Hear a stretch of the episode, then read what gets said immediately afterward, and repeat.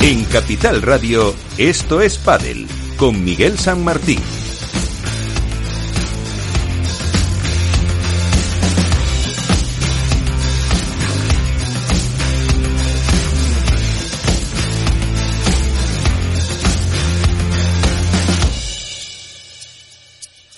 Muy buenas, ¿qué tal? Un día más aquí en esto es para el segundo programa de la temporada con temas y con muchos circuitos. Hablaremos de lo que está disputándose ahora mismo, que es el UPT de La Coruña, el Ultimate Padel Tour. Hablaremos con sus responsables también de algo avanzaremos de lo que ya va a ser inminente la temporada de Premier Padel en Riyadh, en la capital de Arabia Saudí. También hablaremos que dio de sí esa Reserve Padel en eh, Miami, la Reserve Cup con eh, puntos eh, alguno más que espectacular. También como no de las eh, parejas eh, que se han ido conformando después de la ruptura que comentábamos la semana pasada de Gemma Triay y de Marta Ortega algunas marcas que también van dejando a los eh, jugadores y todo lo que se nos vaya ocurriendo en estos próximos minutos. Tiempo de radio dedicado al mundo del pádel que abrimos ahora mismo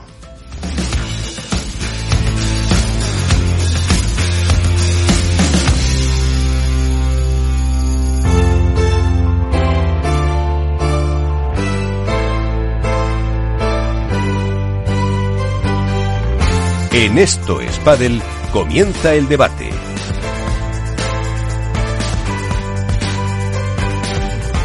Y ya vamos rápidamente a presentar a nuestros compañeros. Eh, Álvaro López, Padel Spain, ¿qué tal? Muy buenas. Hola, muy buenas Miguel, muy buenas a todos. Alberto Bote, recién llegado también de Miami, eh, ¿qué tal? Muy buenas. ¿Cómo están los máquinas? Lo primero de todo. Allá Bisbal le conocen en Miami, ¿eh? yo creo que vive también por ahí, una, una parte del año, no sé si lo viste. No Ah, eh, Iván Hernández, Contrapared, muy buenas. Hola, muy buenas noches a todos. Las máquinas están a tope con las pilas cargadas, Alberto. Y también tenemos con nosotros hoy a Alvar Madrid, responsable de información de padre en Copy y Relevo. ¿Qué tal, Alvar? Muy buenas. Hola, ¿qué tal? Muy buenas, un placer y gracias por la invitación, ¿eh? estar aquí entre tanta gente guapa. Eso, entre los... Eso es porque no tienes puesta la cámara, que si no, no dirías lo mismo. Pero bueno, eh, a ver, eh, como vamos a estar un poquito tiempo con, eh, con Alberto, em, ¿qué te ha parecido esa, ese trofeo, ese torneo de Miami? ¿Cómo lo Pues, defines? A ver, diría que tiene una parte de, espejismo y una parte de realidad. El pádel está empezando a crecer en Estados Unidos. Eh, Miami, como todos sabemos, es la puerta de entrada y lleva ya años eh, avisando de lo que eh, puede llegar a ser. Pero el pádel en Estados Unidos empieza a ser una realidad. No es solo Miami, no es solo lo que se ve, que evidentemente es un torneo que está a la altura de un P1, eh, y lo digo porque he vivido ambas categorías, o de un máster, es, es la verdad, solo que en este caso acotado a, a 16 jugadores. Eh, digo que tiene parte de espejismo porque evidentemente esa no es toda la realidad del pádel. Eh, no podemos eh, pensar que lo que se ha vivido en Miami durante tres días es lo que ocurre en todos los estratos del pádel profesional porque estaríamos intentando segmentar demasiado un deporte que todavía no vive de eso, pero empieza a ser una realidad del pádel de Estados Unidos. Y Miami ha sido su puerta de entrada y la Reserve Cup, en este caso, pues ha sido la apuesta de Wayne Boyd, que todos le conocemos, promotor de World Padel Tour, eh, quizá el primer, eh, la primera gran figura del pádel en Estados Unidos, que está apostando por el pádel, ya que no ha entrado sorprendentemente, que creo que todos sabíamos que Miami y Estados Unidos estaban, eh, bueno, pues orbitando en torno al calendario de la Federación Internacional y al no haber estado, pues intuyó que su proyecto se sigue desarrollando independientemente de que esté o no en primer, con lo cual me parece una noticia positiva. A mí el torneo me ha gustado mucho, creo que el formato le ha dado diferentes inputs que han hecho que sea atractivo, que sea eh, divertido. Es verdad que a nivel de comunicación ha faltado llegada, porque era habitual que muchísima gente no supiera si se retransmitía o no, si se retransmitía solo en inglés, si había español, con lo cual, bueno, pues hay mucho margen de mejora, pero, pero el que no vea que el pádel pasa por Estados Unidos en los próximos 5 o 10 años, yo creo que, que se tiene que ir al oculista. Eh, bueno, dos cosillas. Em, ¿Qué tal el formato, eso de los eh, cambios? ¿Anecdótico mm, o realmente ha sido práctico? A mí me ha gustado, sinceramente, y creo que de hecho, eh, aunque haya pasado un poco desapercibido, eh, ha determinado el equipo que salió campeón, porque la primera jornada se tuvo que suspender por la lluvia, que bueno, pues eh, un condicionante más que hay en un torneo outdoor, pero en la reanudación del segundo día, la realidad es que el cambio de Maxi Sánchez por Estupa hizo que jugara los super pibes, que consiguieran igualar el primer punto el Team Miami y el Team Reserve, y a partir de ahí empezaron a despuntar y fueron claramente superiores, con lo cual a mí me ha parecido que, que le da, no, creo que sea aplicable a la competición regular, evidentemente, pero para según qué torneos, me parece que es atractivo y que bien aplicado. Vimos el último punto, por ejemplo, cómo acabó el torneo con Gonzalo Rubio entrando, rematando una pelota para ganar. Tiene parte de espectáculo y parte de show, no hay que obviar, esto de Reserve Cup también, o de Hexagon, y que hay que abrazar como con la normalidad de que el padel está buscando también nuevos formatos al circuito eh, habitual, con lo cual a mí me parece que, que líneas generales eh, ha gustado. Supongo que pasará pues como con el punto de oro en su momento, que al principio pues generó mucha controversia, no gustaba y cuando pasó el tiempo, pues ahora hay quien lo echa de menos porque se va a continuar con el igual es ventaja.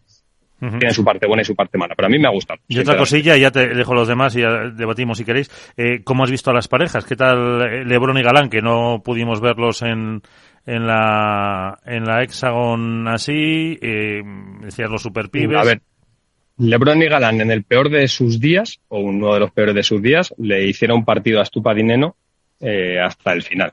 Después de que en el primer set eh, los superpibes fueran muy superiores a Galán Lebron, porque si no recuerdo mal, les metieron un 6-1 y la sensación de dominio era absoluta. Pero insisto, en el peor de sus días hicieron partido. Galán estaba renqueante porque parecía que estaba pasando un proceso vírico, gripal, no sabría definirlo, pero vamos, no se había levantado súper eh, y eso condicionó obviamente eh, el juego. A mí me parece que los uno están, están muy bien, creo que están con muchas ganas por lo que se habla, por lo que se hablaba en torneo y demás, pero es que eh, los superpibes al final son una pareja que sabes que no falla, que no falla nunca, o sea, da igual el día, los condicionantes, el tipo de torneo, si se levantan con el pie izquierdo o haciendo la croqueta, da absolutamente igual, es que siempre, siempre, siempre están, con lo cual eh, me parece que vamos a tener un año muy divertido entre las tres parejas que todos sabemos que van a dominar el circuito, no es un secreto. Uh -huh. eh, y luego creo que todo va a depender en cierta medida también de cómo lleguen Sancho y Paquito y cómo sean capaces de proyectar eh, su pareja en el medio plazo, porque creo que todos imaginamos que a uno o dos torneos Sancho y Paquito pues, le pueden meter mano a quien sea. La cuestión es si creemos que van a ser capaces de soportar la presión eh, que tiene cada uno por la autoexigencia, la que le impone al otro, y si ese proyecto es capaz de llegar a verano o de acabar el año. De ser así, a mí me parece que tenemos el año más divertido de la historia reciente del pádel masculino, desde luego. Bueno, compañeros, Álvaro, Álvaro, Iván. Bueno, bueno yo creo sinceramente que eh, Alberto tiene eh, mucha carga de, de, razón en el sentido de que Estados Unidos es el próximo mercado potencial para, para la industria del pádel. ¿no? Hombre, el primer día eh, no le quites la razón. no, siempre que habla suele hablar con, con, con, los pelos de la burra en la mano, como, como solemos decir los periodistas. Y mm, eh, yo creo que, que van por ahí los tiros. De hecho, me parece muy, muy sorprendente que Premier Padel eh, no haya hecho absolutamente ninguna prueba del calendario en Estados Unidos. Creo que es un error garrafal. Eh, ya vimos que, que hay un, un aperturismo, ¿no? Lo vimos eh, primero con, con Fabriz, con ese A1 de Nueva York, aunque, bueno, luego eh, el público no, no, no respondió, pero, pero, pero bueno, ya estar ahí y en un enclave tan especial, pues es importante. Igual que ahora en Miami. Al final, Miami es la puerta de entrada al mundo latino en, en, en Estados Unidos. Entonces, eh, que ya la mayoría de los jugadores del top 10 estén allí es un paso muy importante. Eh, claro, a eso hay que acompañarlo de, efectivamente, eh, una cultura, ¿no? Que, que, que, es lo que falta en Estados Unidos. Dar a conocer el deporte, que la gente juegue, porque al final es lo que pasaba en España hace hace años. La gente jugaba pero no seguía el circuito profesional. Y eso, eh, gracias a una labor didáctica, se ha ido cambiando. Y creo que es lo que se debe cambiar también en Estados Unidos. Que la gente juegue y que la gente conozca a los jugadores, cómo juegan, cómo son, qué producto tienen. Creo que eso es básico para que crezca el padre en Estados Unidos. Mira, yo, Álvaro, que coincido contigo en que, que Premier no tenga pruebas en Estados Unidos es un error garrafal y creo que responde más a una cuestión política eh, o de hegemonía que al propio interés que puede tener el deporte. Eh, yo tuve, un rato para hablar con Wayne Boych un poco para también conocer cuál es el proyecto, por intentar que los, que los focos y que, bueno, que el alto standing no me intentara quizá desgastar demasiado la, la, mirada y que no me dejara llevar por algo que ya digo, tiene una parte de realidad y una parte de espejismo. Y cuando hablé con él me incidió mucho en la labor que tienen que llevar a cabo eh, para acercar el pádel a los más jóvenes. De hecho, justo estábamos hablando y había un par de niños jugando en la pista y dijo, lo importante es que este tipo de, jóvenes se acerquen al pádel, conozcan el pádel, empiecen a jugarlo cuando son eh, pequeños y que a partir de ahí se garantice el futuro del deporte. Y eso me hizo pensar que no se trata tan solo de un capricho fugaz de alguien que le gusta el pádel y que se reúne en torno a su poder adquisitivo, sino que hay un proyecto detrás o por lo menos la intención de llevarla a cabo. Y, es que es ahí donde se basa el deporte, porque si el pádel tiene que vivir de gente de 45 años para arriba, tendrá un recorrido muy corto. Pero si se enseña, si se acerca, si se consigue potenciar las estructuras públicas, si se ponen los parques, si llega a la universidad, que todos sabemos cómo funciona en Estados Unidos y el deporte es una cosa eh, sagrada, diría, creo que el pádel tiene una, un gran recorrido por ahí. Entonces, vamos a ver, eh, este promotor ha sido el primero, pero seguro que no va a ser el único. Tú has citado en este caso a Farid Pastor, que oye, eh, nadie le va a quitar que la primera postal que tenemos de Manhattan eh, lleva el sello de A1, pero el pádel pasa por ahí. El pádel pasa porque en el momento en el que Estados Unidos consiga entrar en esta disciplina y lo haga de una forma seria, va a cambiar el modelo de negocio, va a cambiar el modelo del deporte y lo va a redimensionar porque cuando los americanos tocan un deporte generan un, un espectáculo en torno a él. No se trata tan solo de lo que pasa dentro del recinto de juegos, sino que todo lo que hay alrededor orbita una experiencia.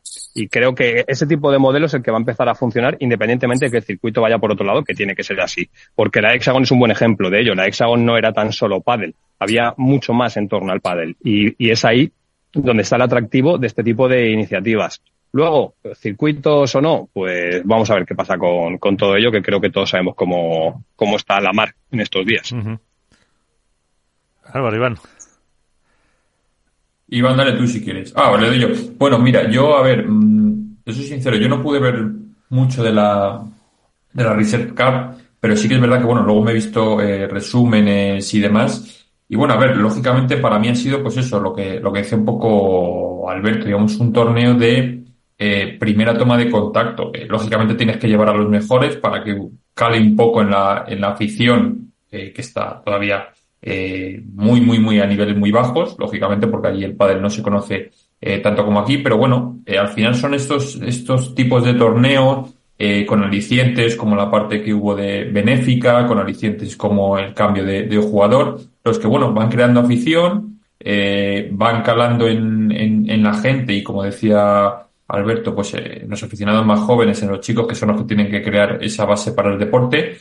Y bueno, más allá de un bolo o una fiesta del padre, como lo queramos llamar, eh, tanto estos torneos como, como la Hexagon, pues al final son competiciones diferentes que no estamos acostumbrados a ver y que, pues como estamos, como hemos visto, por ejemplo, salvando las distancias, obviamente, eh, como ha pasado con el fútbol y, y la Kings League, al final son competiciones diferentes porque crean afición de otra manera que atraen a otro tipo quizás de espectador que se pues que lo que quiere ver pues son eh, highlights, eh, puntos increíbles, salidas de pista, etcétera.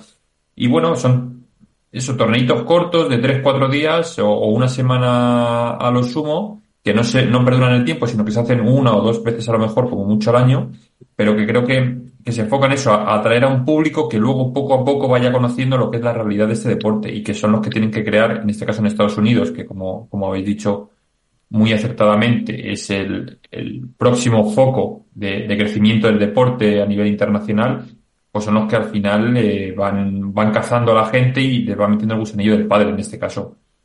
Es que Álvaro, mira, preguntando un poco cómo estaba funcionando el streaming eh, en inglés allí en Estados Unidos, si no recuerdo mal salía por CBS y se comentaba que llegó a alcanzar un pico de audiencia de 20 millones de personas, que nos parece una auténtica barbaridad, pero claro, en un, país donde la población es de 350 millones de personas y el consumo audiovisual es el que es, que es altísimo, es una cifra baja, diríamos, pero hubo un punto, un momento en el que a lo mejor, no sé si fueron 20, me da igual que fueran 5, estamos hablando que es una auténtica barbaridad.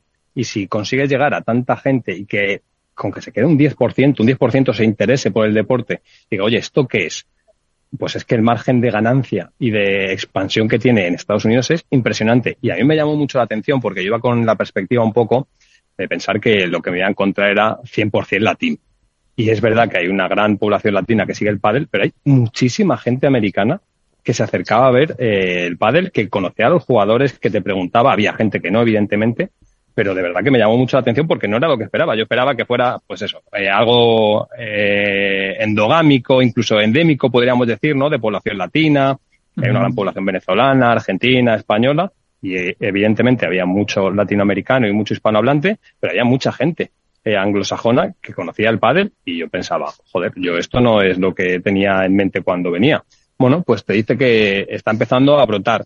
Evidentemente, el pádel no pasa por tener un circuito ahora mismo inminente en Estados Unidos, pero sí que pasa por tener a lo mejor la primera liga profesional eh, como es la PPL, porque la Reserve Cup puede hacer un par de torneos o tres al año que funcione y eso hará que en cinco o diez años pues probablemente haya grandes fondos e inversores americanos que se quieran meter en esto, que haya, imagen, eh, haya marcas que quieran fichar imagen de jugadores, etcétera, etcétera. Con lo cual, eh, es una de las realidades ya del pádel. Al igual que hace dos, tres años hablábamos de la realidad de Emiratos y de Oriente Medio en el pádel y parecía una locura, y es hoy la realidad que nos domina, el pádel en Estados Unidos va a ser una de las realidades, eh, pero más en el medio que en el largo plazo, sin duda. Pues eh, ahora lo que es una realidad es el torneo que se está disputando en La Coruña, la primera prueba del Ultimate eh, Padel Tour, como sabes bien, eh, Alberto, y tenemos con nosotros a su project manager, Ana Vidal. ¿Qué tal? Eh, muy buenas, ¿cómo estás? Hola, muy buenas. Muchas gracias por tenerme hoy por aquí. La verdad, gracias por, por esta entrevista. Para que nos eh, contéis un poco eh, qué se está viviendo, pocos eh, días eh, lleváis el ambiente, em, ¿qué tal? ¿Qué impresión tienes? Pues mira, la verdad, nosotros siempre decimos que hemos hecho la peor comunicación, yo creo que de la historia del pádel. y la verdad es que la acogida que hemos tenido. bueno, no te creas, eh, no te creas, que hay algunas muy malas, muy malas, eh, de comunicación. Bueno, pues no sé, no sé qué decirte. Mira, nosotros bueno, como sabéis, ¿no? Al final lo hemos creado en menos de dos meses, todo este circuito, con mucho cariño, con mucha ilusión, pari por los jugadores, que ellos estén siempre en el centro y la verdad que la acogida que hemos tenido ha sido brutal. O sea, hemos tenido el récord de inscripciones, eh, ya te digo, a nivel profesional para, para este primer torneo y ahora mismo están encantados. O sea, les estamos viendo, les estamos preguntando, por favor, dame feedback, intentándome hacer amigos de todos, de oye, ¿cómo vais? ¿Qué tal todo? Y la verdad es que muy felices. Nosotros con muchas ganas de aprender y de seguir evolucionando y hacer las cosas un poquito mejor en cada torneo, pero la acogida ha sido maravillosa. O sea, ¿quieres decir que no esperabais eh, el que hubiera ese número de parejas apuntadas? Pero para nada, o sea, para nada. Nosotros veíamos las inscripciones diciendo, bueno, nosotros esto lo estamos haciendo por ellos, pero a ver quién se apunta. Claro, o sea, tú imagínate, llegas, no hemos hecho, mm, pues lo que te decía, la comunicación ha sido muy pobre al principio, no sabían si era algo real, algo que nos lo estábamos inventando y alguien había mandado por ahí un dossier y ya está, o qué iba a pasar y de repente, claro, llegaron todos con un poco escépticos al principio de, bueno, eh, y claro, llegaron, empezaron a ver que teníamos buen equipo, que esto era de verdad, que está pasando y están todos, bueno, de que no se lo creen. Bueno, no me lo creo ni yo, ya te digo, la primera vez que vi la toalla de UPT, así te lo digo, una toalla, casi me pongo a llorar de la emoción, en plan, esto es verdad. Eh. Después de estar trabajando tanto estos dos meses, esto es una realidad. Sí, pues supongo que habrá sido, pues eso, un trabajo eh, tremendo. Con un torneo, como decías, eh, igualdad entre hombres y mujeres, ayudas económicas al jugador en los viajes, retransmisiones a través de pues, el, YouTube, etcétera, eh, gratis y con un estándar de calidad que os habéis marcado. realmente al final... Bueno, y no exclusivo, ¿no? Que también creo que esa parte es importante. Perdón que hay... El que, perdona, que no te, no te he entendido. Que al final es un circuito no exclusivo. O sea, ellos pueden seguir jugando el resto de circuitos sin ningún tipo de problema y no tienen que estar para nada, nosotros no vamos a tener un contrato con ellos, que al final para el tema de las marcas es algo que a nosotros obviamente nos duele un poquito más, pero es un circuito pensado para ellos. Entonces, todo lo que les beneficia a los jugadores estamos en pro de hacerlo de hacerlo una realidad. Eh, ¿Habéis tenido ya, ahora te dejo que pregunten a los que saben, eh, alguna comunicación, alguna reunión con Premier precisamente para, para hablar de esta cuestión o de calendario, de algo? No, todavía no. Mira, nos hemos fijado mucho en su calendario y para nada queremos, ah, o sea, que interrumpa. Al revés, queremos que sea algo muy inclusivo y que puedan ellos también jugarlo y que no tengan ningún tipo de problema pero todavía no hemos tenido ninguna comunicación con ellos. eh, conmigo está en Alvar Madrid y precisamente hoy en Relevo publica una entrevista con el jefe, con Héctor Sepúlveda, Iván Hernández de Contrapared y Álvaro López de Padel Spain. Eh, Alvar. Ah, qué bueno. Hola a todos. Hola, ¿qué tal? Muy buenas. Bueno, eh, nada, simplemente eh, darte la enhorabuena, ¿no? Por esos dos meses de trabajo que, que ven la luz este fin de semana en A Coruña, desearte toda la, suerte del mundo, que al final, esto va de, en equipo. Esto va de construir y de que de hacer que el pádel crezca y, y nada, eh, toda la, la, suerte del mundo. Yo sí te quería hacer una pregunta y es eh, ¿cómo podríais convencer desde Ultimate Padel Tour a los jugadores del top 30 para arriba. Es decir, los del top 30 para abajo ya les tenéis convencidos, porque al final les dais, eh, digamos, eh, unas condiciones óptimas para ellos, para viajar, alojamientos, bueno. Eh, pero, ¿cómo se convence a los jugadores top del circuito para que si tienen una semana libre y no les coincide con, no les coincide con Premier, que vayan a jugar Ultimate? Pues mira, es una muy buena pregunta que yo me estaba haciendo estas últimas semanas. que a ver cómo consigo llegar a ellos y sobre todo que no sea algo... Es que hasta los jugadores que están aquí con nosotros, que ya te digo, me he ido a cenar varias veces con ellos y bueno, intento estar muy próximos a ellos, me decían todo el rato, ¿no? Ana, convénceme de que me tengo que quedar este circuito, convénceme. Y yo es que no quiero convencer a nadie. O sea, al revés, quiero que ellos vivan la experiencia, que ellos sientan que esto tiene que ser su circuito y que nos lo estamos ganando por nuestro trabajo y sobre todo por lo que ellos van a ver una vez que estén, o sea, ya jugando con nosotros. O sea, yo creo que más que nuestra labor convencer es que ellos se convenzcan de que esto es lo que ellos quieren para su futuro profesional. O sea, al final nosotros, todas las condiciones que estamos dando, ya te digo, es para ellos. Entonces a mí me encantaría, o sea, si me dices así, mi carta a los Reyes Magos, es ojalá pudiese provocar una reunión con ellos, sentarme y decir, a ver, ¿qué necesitáis? O sea, de verdad, ¿qué necesitáis vosotros como jugadores para que podáis estar bien y cómo queréis vosotros desarrollar vuestra carrera profesional? Oye, Ana, pues necesitamos A, B y C porque sin esto no vemos que el pádel pueda llegar a estar en los estándares que nosotros necesitamos como el resto de deportes. Fenomenal. Pues eso es a mí lo que me gustaría. Eh, Álvaro López, Padel Spain. Hola, muy buenas, Ana. ¿Qué tal? Bueno, lo primero, eh, enhorabuena por, por este circuito que habéis sacado. Eh, yo tengo dos preguntas que una lógicamente eh, por nivel a, nivel periodístico es la que más me interesa, que es eh, de momento entiendo las dificultades de, de, sacar un circuito lógicamente, pero de momento solo habéis anunciado una prueba eh, no sé cuándo tenéis pensado eh, anunciar el resto de pruebas que van a seguir en el calendario. Eso por un lado. Y luego por el otro me gustaría saber... Mira, te, te respondo esta porque yo soy un poco... O sea, a, mí si no, cuando me lanzan cinco preguntas a la vez, me confundo y, y, así ¿no? Pero bueno, este, mira, la primera es la del calendario, que es una muy buena pregunta y también todo el mundo me la está haciendo. Al final lo que yo no quiero lanzar es un calendario en el que luego oye, pues vaya a haber cambios y al final yo sé que sobre todo los jugadores y los entrenadores y todo el mundo que está eh, ayudándonos se tiene que programar bien, ¿no? Entonces, eh, solo vamos a lanzar, ya te digo, las que están completamente cerradas. Eh, no quiero lanzar ya ninguna prueba que sea más o menos tentativa. Eh, entonces la vamos a lanzar en semana y media, dos semanas, las vais a tener todas publicadas. Perfecto. ¿Y cuántas más o menos?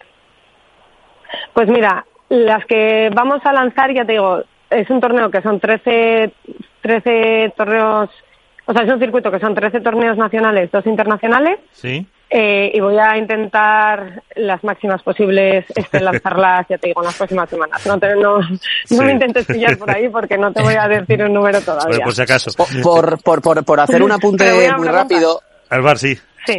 eh, en la entrevista que publicamos hoy en relevo con Héctor Sepúlveda, eh, nos Sí. comenta que esperan anunciarlo la semana que viene y que aparte de esas pruebas que en principio estaban establecidas, que no es descartable añadir alguna prueba más que se está negociando y que están hablando Sí. con diferentes promotores. Correcto, correcto. Ya te digo, lo de una semana, ahí a Héctor se le digo que, que, que me dé un poquito más de tiempo, Ya. que quiero hacer las cosas Ah, bien. que se ha venido un poco arriba, ¿no? Dos semanas. que, que por eso digo dos semanas. Ahora voy a hablar con él que está aquí arriba. Vale, vale. Álvaro, la segunda. Pero sí, Bueno, y, y, ahora la segunda, Ana. Eh, lógicamente, bueno, todavía estamos, eh, solo ha pasado una, una ronda del cuadro final, ahora estamos, eh, hoy se han jugado los, los 16avos, pero bueno, un poco, ¿qué es lo que os han trasladado los jugadores y las jugadoras eh, en cuanto a las atenciones que les habéis dado, eh, lo que es el montaje, la pista, un poco el streaming, no sé, cuáles son esas primeras sensaciones que os han podido decir los jugadores y sobre todo eso, Pues qué es es lo que que- más os han comentado. Pues mira, es que eso es lo que yo les estoy preguntando todo el rato. Estoy al pie del cañón cada vez que sale uno, oye, si este fuese vuestro circuito, ya te digo, si vosotros lo pudieseis hacer, cómo lo haríais, qué pensáis. Y al final todos estamos recibiendo tan buen feedback que muchas veces yo lo que les digo es darme una de cal y una de arena. O sea, genial por las cosas buenas, pero ¿en qué podemos mejorar? Venga. Y me dicen, Ana, mira, lo que habéis montado en dos meses es una locura y lo estáis haciendo tan tan bien pero claro, yo ahora lo que quiero es que de verdad, en plan, sentarme con ellos y tener esas sesiones de trabajo que a mí me apetece muchísimo tenerlas, que es que ellos estén involucrados también en el proyecto. Que al final, si está hecho para ellos, es que tengamos una sesión en la que me digan, oye, Ana, pues por aquí sí o por allá no. O sea, por ejemplo, la aplicación. No nos dio tiempo a hacer una aplicación como nos gustaría. Y entonces nos han dicho, oye, pues para el trato al jugador y así, pues igual nosotros, para tener más controlado cómo funciona el torneo y ver las cosas y tal, pues nos gustaría tal. Ya estamos trabajando en ello. Pero no hemos podido salir a tiempo, ya te digo. Pero poco más, es que me sorprende la buena acogida de verdad de los chicos y sobre todo como, de verdad, el trato amable que nos están haciendo. Es que yo estoy sorprendidísima. Yo pensé que al revés, no sabía si se iban a apuntar ni uno, ni dos, ni cinco. Yo decía, bueno, pues si ya tengo tres parejas, mínimo las pistas se utilizan. Y, y, y ha sido tan bueno y se están portando también con nosotros que ojalá, pues no sé, creemos esta comunidad que, que tanto queremos, la verdad. Iván. Entonces, me encantaría decirte algo malo, ¿eh? Pero es que, es que no lo sé, es que no lo sé. O no me están diciendo todas las verdades, o de momento, ya te digo, cuando hablo con ellos, no tanto. Hola, Ana. Muy buenos días. Soy Iván de Contrapared. Hola, Iván, ¿cómo estás? Bien, Oye, mucho te gusto. sigo mucho, Iván, ¿eh? Por cierto. Bueno, Ojo, espero que, ojo, más espero, un follower. espero que sea bien, sea, que sea para bien. Hombre, fue de los primeros en A todos, hablar de... Fue de, Soy una super follower. sí, fue de los primeros en hablar de UPT. Por eso, por eso, por eso le tengo tanto aprecio. bueno, la verdad es que, bueno, sí, junto con Carles y yo fuimos de los primeros que sacamos todo eso. Por eso me halaga que digas que es la peor campaña de comunicación. Eso es un toque para mí, que tendré que mejorar. pero, pero bueno, la verdad que me alegra muchísimo eh, este, este nuevo lanzamiento de este nuevo circuito. Y yo quería mm, preguntarte varias cosas. ¿No- ¿No crees que, bueno, tú has dicho que te gustaría tener una reunión con los jugadores para explicarles el proceso o cómo es o qué es UPT? ¿No crees que a lo mejor después de este primer torneo, lo que decimos en España muchas veces, el boca a boca va a hacer el mejor trabajo para UPT con respecto a otros jugadores? Pues mira, claro que sí, pero al final una cosa es el boca a boca y al final también sabes lo que pasa, que es un poco difícil. Mira, el otro día tuvimos una cena con muchos jugadores y claro, no solo me preguntaban de UPT, me preguntaban también de Philip. Oye, ¿qué es Philip, Ana? Porque vemos tanta información y, y no entendemos, porque es complicado. Entonces, cuando la gente no te pregunta o te hace más de dos preguntas de qué es Philip, yo digo, uy, no, no lo han entendido bien. Pero el boca a boca hace un trabajo maravilloso, pero a mí me gustaría que tuviesen esa comunicación completamente abierta con nosotros. O sea, que nos preguntes, que estemos ahí, que nos cuenten y que nosotros también podamos contarlos bien, eh, ya te digo, o sea, como que tengamos una relación muy cercana. ¿Qué es, Entonces, eh, no, iba a no, preguntar, ¿y qué es, no lo- qué es Philip? bueno, Felipe, hombre, que lo digas, Ah, sí. bueno, pues te, te cuento, sí, sí, sí, te cuento que es Philip. Mira, Philip es una empresa que se dedica a la compra de propiedad intelectual. Estamos, empezó en México Y entonces nosotros compramos propiedad intelectual, intelectual a nivel global y luego la desarrollamos en diferentes verticales. Estamos enfocados el 70% en deportes, el 20% estamos eh, enfocados en bienes de consumo y el resto en arte y entretenimiento. Entonces, un poquito lo que hacemos, ya te digo, es comprarla y la intentamos mejorar. Entonces, ahora solo os doy así una primicia de que acabamos de comprar también la lucha libre mexicana. Eh, y entonces, pues también estamos a tope con, con, esta, con esta propiedad. Iván, que te he interrumpido, ¿qué ibas a decir? No, quería saber, aparte, está claro que, que Felipe es el grupo inversor, por decirlo de alguna manera, junto con un grupo de, de inversores eh, españoles, en este caso de, de, a Coruña. De a Coruña. Eh, ¿Cómo llegáis a poneros en contacto con ellos o ellos con vosotros? Y luego, obviamente, eh, ¿en qué grupo de personas profesionales del mundo del padre los habéis apoyado para sacar un proyecto en tan solo dos meses? Me refiero, obviamente, pues habéis tocado a gente de World del Tour, de Premier, a gente conocida como, hombre, nuestro querido amigo Alberto Bote, que va a estar ahí con vosotros. ¿Cómo, cómo habéis gestionado todo ese, ese tema? Pues mira, fue un caos. O sea, al principio, la verdad, un, un poco caos. Eh, pero, pero bastante bien. Pues al principio, eh, sobre todo a la hora de hacer el equipo, nosotros, como te decía, nos estamos centrando en el jugador. Entonces necesitábamos a gente que supiese de, de jugadores, ¿no? Entonces, básicamente lo que hemos intentado es que gente que ha estado muy próxima a ellos, pues nos diese y luego poder hablar también con ellos. Entonces hemos tenido muchas sesiones con jugadores y muchas sesiones también con gente que estaba en agencias, con gente que estaba, eh, ya te digo, y tenía trato directo con ellos, básicamente. Eh, como grupo inversor eh, y como una empresa, evidentemente eh, hay que ganar dinero. ¿Os habéis marcado un plazo para, para llevar a rentabilidad este proyecto? Sí, nos hemos marcado plazo, pero ahora mismo eh, lo que estamos intentando es que sean patrocinadores o sea, bueno, lo que nosotros queremos es que sean pocos patrocinadores, pero muy buenos, ¿no? Que compartan al final nuestros valores y que compartan también la ilusión que tenemos por este proyecto. Entonces, lo que nosotros nos estamos enfocando ahora mismo es, en, dentro de lo que cabe, en intentar ser lo más selectos posibles, ya te digo, para, eh, pues para que seamos compañeros de viajes pero en un viaje largo, que no sea a corto plazo y que de repente, oye, pues alguien quiera invertir en nosotros y ya está. Entonces estamos en ese proceso que de momento está siendo un poquito duro, y, em, porque aunque hay varias marcas que obviamente nos han dicho que querían formar parte de, pero pues muchos nos decían, no, Ana, es que no tenemos métricas, Ana, es que quiénes sois, Ana, es que mm, de dónde salís. Entonces, bueno, estamos trabajando, ya te digo, muy duro para poder salir adelante este y que las, al final también sean esas compañías que quieran que quieran estar con nosotros, pero porque ven que es un buen proyecto también para ellos. eh, sí, Iván. Una cosita, Ana, está claro que, vamos, imagino que tendréis que saber que este primer torneo de, de Coruña vais a estar en el foco de, de, mucha gente, ¿no? No solo de jugadores, también de, de, de, prensa, de medios de comunicación, de comunicadores, y que más o menos lo que hagáis o lo que salga en este primer torneo de La Coruña tiene que ser siempre para arriba, nunca hacia abajo, está claro. Entonces, eh, claro, yo he visto ahora en La Coruña, que por cierto, me voy a desplazar el viernes allí, espero conocerte este fin de semana. Eh, por favor, habéis puesto, por favor. Eh, habéis puesto eh, el hotel eh, de los jugadores a casi 15 minutos andando de las pistas. Eso me parece algo realmente extraordinario. También. Pero ¿crees que eso se va a conseguir, se va a poder conseguir en otras ciudades, que es algo que siempre agradecerán los, los jugadores? Y nosotros también, pues claro, la prensa. Que Sí, no, y todos al final. Mira, es algo que está en nuestros principios, es algo que queremos seguir luchando por ello. Ahora, que te pueda afirmar ahora mismo en papel que va a ser así, no, pero es algo que nosotros estamos apostando porque sea así. O sea, a la hora de hablar con las sedes, a la hora de hablar también, este, ver los hoteles, ver cómo vamos a hacer el circuito, lo que queremos es que sea cómodo. O sea, que sea muy cómodo y que sea muy fácil. Al final nosotros también tenemos transfers, pero yo lo que no quiero es tener un jugador preocupado de que, oye, tengo que estar 40 minutos yendo viniendo, al final los viajes se hacen, mm, o sea, que, que, sea fácil, eso es lo que queremos, que sea muy fácil y muy cómodo para el jugador.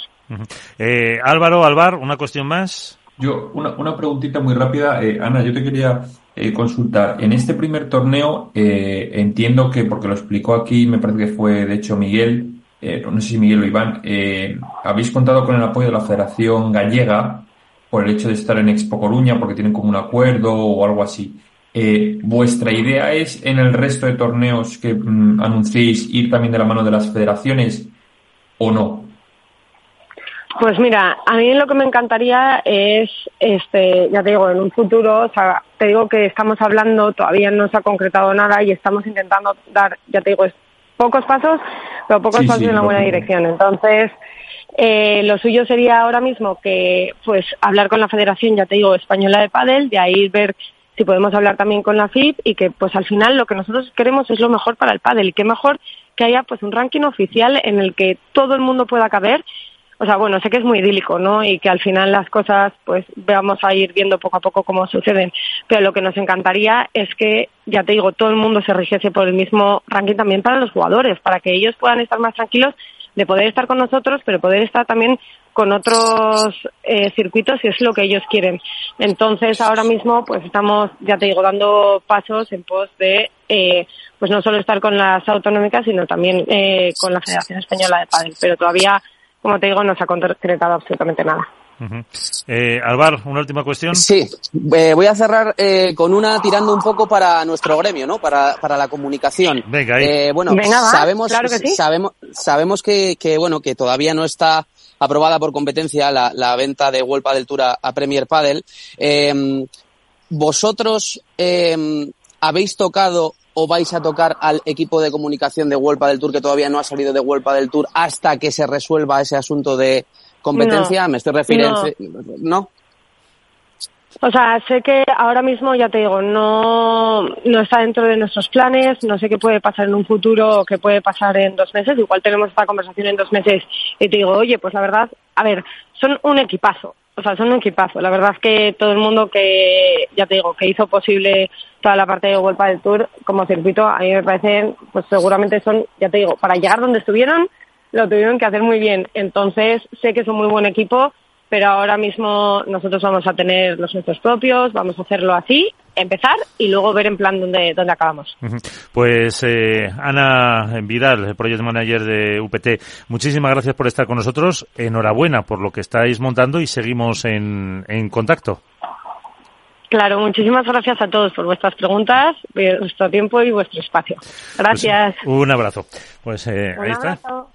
Iván, que parece como decías tú que tiene tiene buena tiene buena pinta lo que están lo que están montando la Bueno, a mí, me ha dado, a mí me ha dado buena sensación, buena vibra. Me parece una persona que, aparte, no la conozco, obviamente. Me ha, costado, mm, como tú sabes, llevo una semana detrás de alguien de UPT y hasta hoy mismo por la mañana, a las 11 de la mañana, la- el medio de, vamos, la, agencia de comunicación no me ha confirmado que iba a estar Ana con nosotros y estaba con, con el miedo en el cuerpo de no saber si íbamos a tener a alguien o no.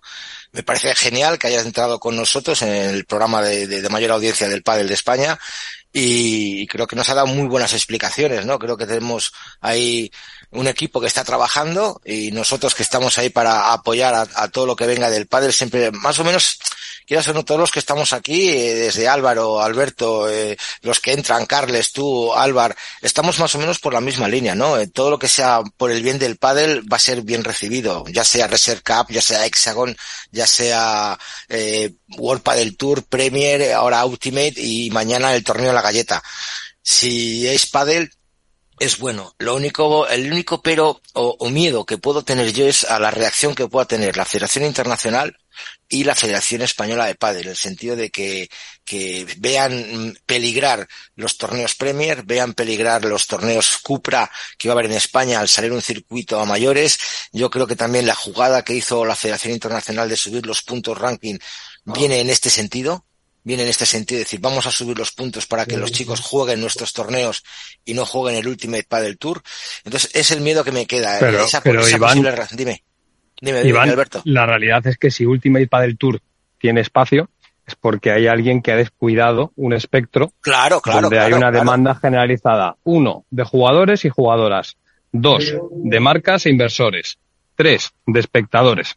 Esa es la realidad. O sea, No, es una- No, no, es ni ¿eh? siquiera no es ni siquiera un palo a la Federación Internacional de Padel, es que es una realidad.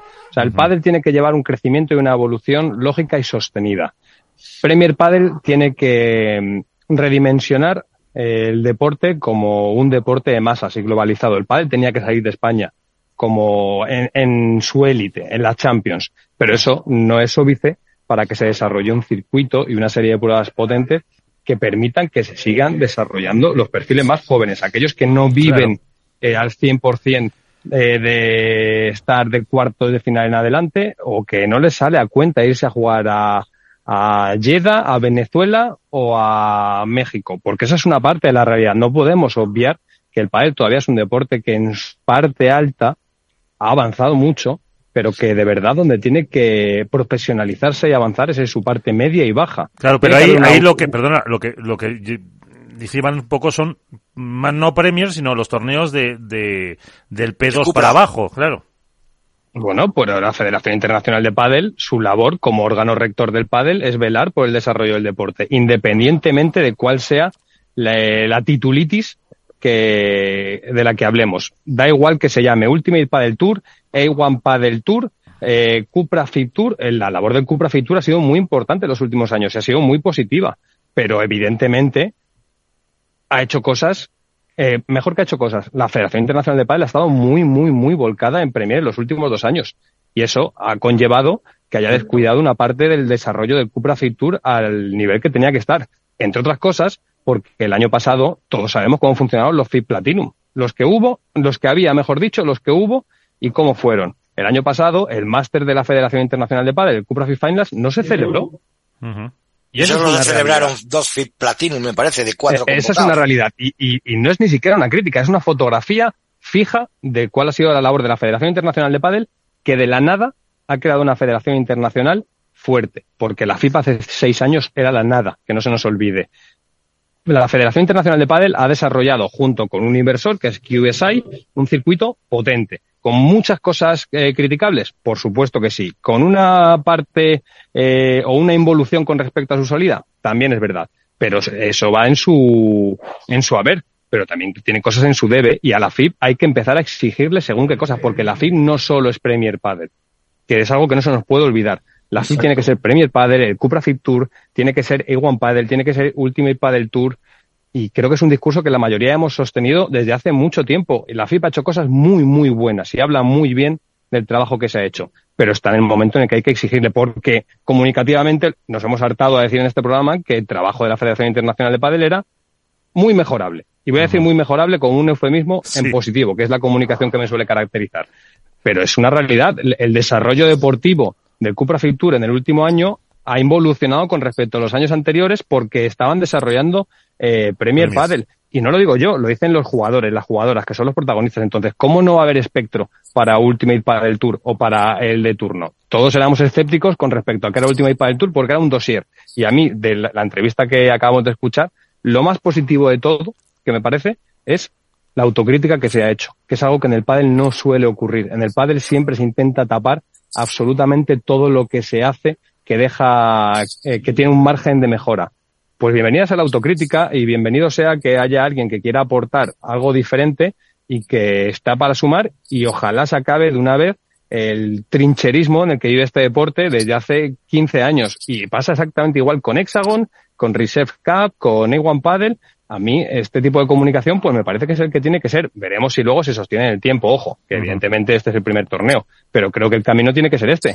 Y si la FIP, en este caso, o la Federación Española de Padel, que a mí me sorprende y mucho que no esté presente en este torneo, como me sorprendió y mucho que no estuviera en el primer torneo de Premier Padel en España, que no nos olvidemos, pues yo creo que será un problema en este caso de la Federación Internacional de Padel o de la Federación Española de Padel, no de un inversor que decide apostar por un proyecto. Insisto, y aún así hay que ver que esto no sea flor de un día y que, esto, y que sea un proyecto eh, estable, solvente y que tenga recorrido. Álvaro. Alberto, por lo que me coment por, por, esto que apuntabas y, por lo que eh, pude hablar ayer con, con, Héctor, eh, me decía que, que, ha sido una cuestión de tiempos, porque al final han ido muy apretados, han creado un circuito en, casi, en dos meses. Entonces, eh, muchas cosas no las han podido hacer y una de las cosas que tenía en el debe Héctor es hablar con la, con la Federación Internacional. ¿Por qué? Porque él, su argumento se lo hemos escuchado a, a, Héctor y se lo hemos escuchado a otros muchos eh, empresarios que han pasado por el pádel, ¿no? Esto de, no, el pastel, cuanto, cuanto más grande mejor, ¿para qué lo vamos a dividir si podemos aprovecharnos todos de él y tal? Pero él me venía a contar que, mm, que su idea es hablar con Luigi, hablar con la Federación Internacional eh, intentar que Ultimate este año no, porque me, han dicho que por temas de tiempo era imposible, pero que a partir de la temporada que viene, que sí, que la, la idea es eh, reunirse con la FIP, eh, hablar, ver cómo se podría integrar este circuito eh, Ultimate en, en bajo el paraguas de la federación, cómo se podría eh, asignar unos puntos. Eh, me hablaba de que no tiene mucho sentido tener un, un, ranking propio de Ultimate, incluso me decía, pero si es que no tiene sentido eh, hacer un micromundo Ultimate cuando podemos estar todos bajo el mismo paraguas y remar todos bajo la misma dirección. ¿Qué pasa? Que esto es muy fácil decirlo pero luego hay que llevarlo a cabo. Ya hemos visto que luego tú vas, tú, tú, tú vas con, con, con, unas ideas y te dan con la puerta en la cara muchas veces, ¿sabes? Pero, Entonces, pero, bueno, pero Álvaro, de, de, primera yo creo que todos coincidimos en que por lo menos el mensaje y la idea, que luego, como tú bien dices, hay que materializarla, a mí me parece que es bastante más positiva que estar escuchando a uno diciendo que el otro era cabrero hace tres meses, el otro que era un vendedor de alfombras, el otro que sí. si resulta que no sé qué. Joder, que al final este es un deporte que está creciendo mucho y muy rápido, pero que no podemos obviar que, que está incurriendo en problemas de crecimiento importantes y que si el día de mañana el de turno deja de invertir, se cae el chiringo. Y esa es la verdad. La iniciativa privada es fundamental para que se desarrolle la, el deporte, pero sin eh, un régimen que esté orquestado o que esté eh, tutelado por un órgano público-privado como es la Federación Internacional de Padel o el que sea, pues esto no funciona. Y la FIB eh, ha llegado el momento de exigirle en muchos otros aspectos. Premier ya rueda, se supone, ¿no? Pues en el momento en el que Premier rueda, lo que hay que hacer es, oye, esto de Ultimate es interesante, funciona. Oye, que tengo a alguien que me va a hacer 12 torneos en España y 3 en Europa, joder, que, que, que es, es, absurdo, pero pasa exactamente igual con Iguan Padel. No tiene sentido que haya a día de hoy tres rankings diferentes en un deporte como el pádel. Es completamente ridículo. Es absurdo, sí. Ridículo. Uh -huh. No, y luego sobre todo hay que tener una cosa en cuenta lo que decía, eh, incidiendo en lo que decía Alberto, eh, hay, que, hay que ser eh, realistas. O sea, los, los Arturo Coello, los Agustín Tapia, los Fernando Velasteguín, Alejandra Salazar, eso es, habrá un día que se termine. Entonces, tiene que haber un relevo lógico en el pádel. Y para que se dé ese relevo en el pádel, necesitan circuitos como este, que los jugadores que están creciendo, sobre todo los más jóvenes, no tengan que gastarse eh, un dinero que no tienen y que no ganan por patrocinio ni por visibilidad en irse Suecia, en irse a Finlandia, en irse a Italia, en irse a un montón de sitios que luego además eh, ni se les ven en redes sociales, como ocurre eh, con los eh, FIP Platino y los FIP Star, ni, ni lógicamente el, consiguen muy pocos puntos. Entonces no pueden subir, es imposible que suban en el ranking, con lo cual este tipo de circuitos lo que decía Alberto, o sea, cubren un espectro que es muy importante para ellos porque los grandes se gastan la mitad de presupuesto, eh, compiten en su país, inclusive la gente les sigue mucho más y tienen en YouTube, tienen una red de transmisión en la que a partir de ahí pueden crecer y tener visibilidad de los, de los muchos y pocos patrocinadores Álvaro. que tengan. Es que has dado tú la clave pre- precisamente. Y es que no se nos olvide que hace cuatro años eh, todos apuntábamos a que Suecia era el próximo dorado eh, y los Nordics, etcétera, etcétera. Empezó a haber eh, torneos profesionales. Muchos jugadores se fueron allí a vivir para intentar, eh, bueno, pues ganarse la vida dignamente. Y han tenido que salir todos absolutamente porque era una burbuja. Y si eso pasa a gran escala con otros territorios, si no hay plan B, si no hay plan C, si no hay plan D, el deporte se cae. Porque es un deporte todavía que se sostiene en torno a la industria. El pádel profesional no es rentable. No lo es. Es así, no es rentable. Miremos la- el, el balance de cuentas de los últimos 10 años de World Padel Tour. Vamos a mirarlo y teniendo en cuenta cuál era el, el soporte económico que tenía detrás. El pádel profesional no es rentable, como no es rentable para un promotor tener una prueba por tan solo tres años, que ese es el problema que están teniendo muchos promotores. Por ejemplo, en Estados Unidos, ¿cómo me puedes dar una prueba tan solo tres años cuando no voy a tener retorno de ningún tipo? Es una inversión, es un salto de fe. Entonces, vamos a intentar eh, sentar un escenario, pero que lo hemos hablado muchas veces, no porque este Ultimate Padel Tour ahora, lo hemos hablado de eh, One Padel, World Padel Tour, Premier Padel. Oye, una mesa redonda donde que si de verdad la gente mira por el deporte, ¿esto a dónde va? ¿Qué necesitamos? ¿Qué tiene cada uno positivo? Por eso me llama la atención, para bien, y no, o sea, no voy a ser eh, cínico. Yo estoy en A Coruña ahora, evidentemente voy a hacer el primer torneo, quiero ver cómo funciona el proyecto, me parece que, oye, puede ser una buena idea, pero lo que hay que dar es un margen como se le dio a Premier, como se le dio a One Padel, pero Esto no puede caminar por separado, no puede pensar que ha venido a reinventar el pádel y que eh, Ultimate Padel Tour es el nuevo dorado, que es un poco la sensación que tenemos yo creo todos con Premier Padel, que de repente en apenas unos meses ha virado su hoja de ruta y Premier Padel, eh, el aperturismo eh, del que hacía gala ya no es tan aperturista, eh, el pasado del pádel ya importa menos y solo importa el futuro, eh, es más importante la forma que el fondo. Y yo no estoy de acuerdo con esas cosas porque creo que en el pádel cabe todo el mundo y es un deporte sí. que cada vez tiene más espacios que necesita de perfiles profesionales. Y si existe Ultimate Padel Tour es porque hay mercado. No es porque a Iván Hernández le apetezca, a Álvaro López, a Alberto Bote o a quien sea. Esa es la realidad. Con lo cual, oye, si no se sientan, pues también los medios de comunicación tendremos que decir por qué no se sientan y cuáles son los intereses que hay detrás si no se sientan. Y, y de vengan, vengan por quien vengan, ¿eh? Me da igual que venga de un lado que venga de otro. Aquí el, de- a nosotros, o hablo en primera persona, que hablar en plural es injusto, a mí lo que me interesa es el deporte.